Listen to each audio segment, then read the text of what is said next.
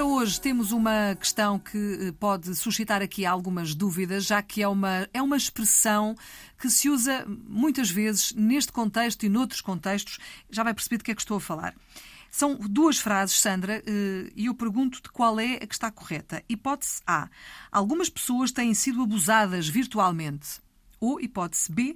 Algumas pessoas têm sido vítimas de abuso virtual. Ou de abuso virtualmente. A questão aqui é: devemos dizer têm sido abusadas ou têm sido vítimas de abuso? É uma boa questão. Assim, de repente.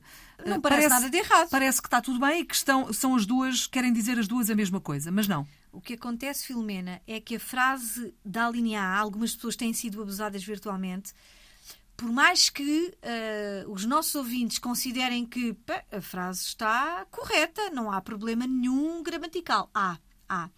Que acontece é que o verbo abusar, abusar, pede uma preposição. O homem abusou da mulher. É um verbo preposicionado, tem preposição. E os verbos que têm preposição não admitem voz passiva. Por exemplo, morar em, morar tem uma preposição em. Esse verbo morar não admite passiva. Eu não posso dizer que Lisboa é morada pela Sandra.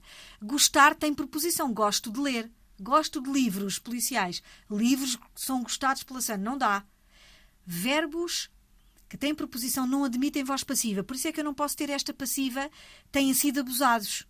Uhum. As pessoas têm sido abusadas, não posso. Então qual é, a, qual é a alternativa? Vítimas de abuso. Eu só posso ter voz passiva quando o verbo é transitivo direto, eu explico, não tem preposição. Eu fiz uma tarte, a tarte foi feita pela Sandra. Sim, fica bem. Uhum. Eu encontrei a Filomena no estúdio 6. A Filomena foi encontrada. A Sandra foi encontrada pela Filomena. Não, a Filomena, a Filomena foi encontrada foi... pela Sandra. Está bem, não está? Tá, Porque sim. o verbo encontrar não tem preposição. Só, tem, só admitem passiva os verbos que não têm preposição. Pronto. Portanto, aqui vítimas de abuso virtual. Muito bem. Obrigada pelas explicações. Sandra Duarte Tavares, é assim, na ponta da língua.